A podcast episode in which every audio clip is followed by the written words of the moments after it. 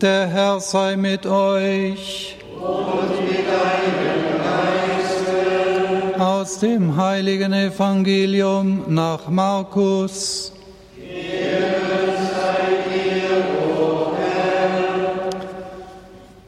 In jener Zeit sprach Jesus, mit dem Reich Gottes ist es so, wie wenn ein Mann Samen auf seinen Acker sät, dann schläft er und steht wieder auf. Es wird Nacht und wird Tag, der Samen keimt und wächst, und der Mann weiß nicht wie. Die Erde bringt von selbst ihre Frucht, zuerst den Halm, dann die Ähre, dann das volle Korn in der Ähre. Sobald aber die Frucht reif ist, legt er die Sichel an, denn die Zeit der Ernte ist da. Er sagte, Womit sollen wir das Reich Gottes vergleichen? Mit welchem Gleichnis sollen wir es beschreiben? Es gleicht einem Senfkorn. Dieses ist das kleinste von allen Samenkörnern, die man in die Erde sät. Ist es aber gesät, dann geht es auf und wird größer als alle anderen Gewächse und treibt große Zweige, so dass in seinem Schatten die Vögel des Himmels nisten können. Durch viele solche Gleichnisse verkündete er ihnen das Wort so, wie sie es aufnehmen konnten. Er redete nur in Gleichnissen zu ihnen, seinen Jüngern aber erklärte er alles, wenn er mit ihnen allein war. Evangelium unseres Herrn Jesus Christus.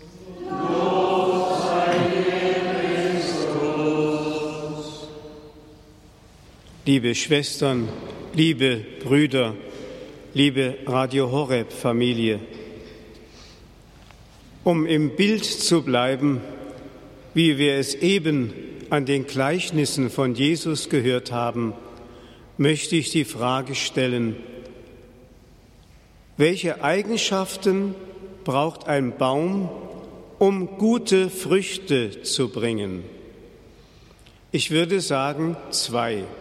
Erstens Standfestigkeit und tiefe Verwurzelung, damit der Baum vom Sturm nicht umgefegt werden kann und das Wasser und die Nährstoffe aufnehmen kann und in den Stamm und in die Zweige transportieren kann.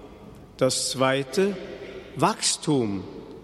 Ein Baum braucht Wachstum. Also er braucht etwas Statisches, was ihn fest verwurzelt sein lässt, und etwas Dynamisches, was ihn sich entfalten lässt. Man könnte das mit zwei modernen Ausdrücken belegen, konservativ und progressiv. Beides sind keine Widersprüche, sondern bedingen einander. Das gilt in besonderen Weise von der Kirche Gottes, die Jesus ja vergleicht mit einem Baum, der Früchte bringen soll. Das Besondere an diesem Baum wird im Psalm 92 so erklärt, gepflanzt im Hause des Herrn, gedeihen sie in den Vorhöfen unseres Gottes.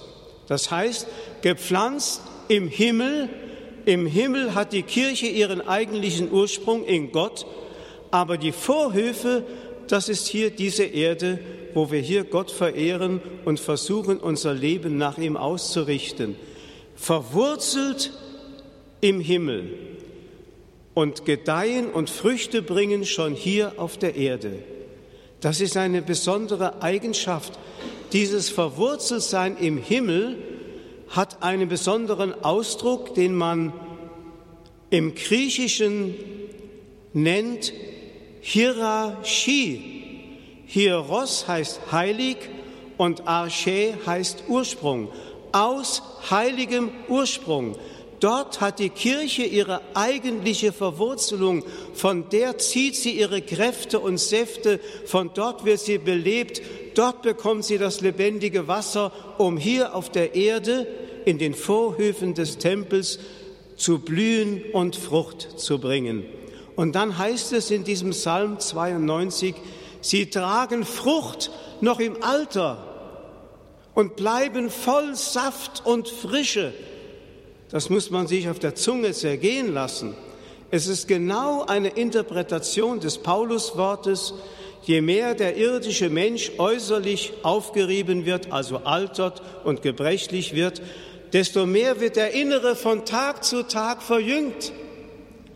Die Kirche ist jung, wenn sie in dieser Verwurzelung bleibt und sich von den Kräften des Heiligen Geistes beleben und immer wieder erneuern lässt.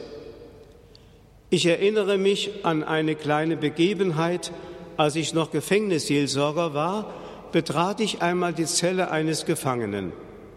Der war drogensüchtig, entsprechend sah auch die Zelle aus wie ein Saustall. Aber ich entdeckte an dem vergitterten Fenster einen kleinen Kaktus. Und da sagte ich zu dem Gefangenen, Sie haben ja einen Kaktus. Und da schaut er mich an und sagt, wissen Sie, Herr Pfarrer, warum der Kaktus in der Wüste gedeihen kann? Sage ich ja, wie, warum? Wegen der inneren Frische.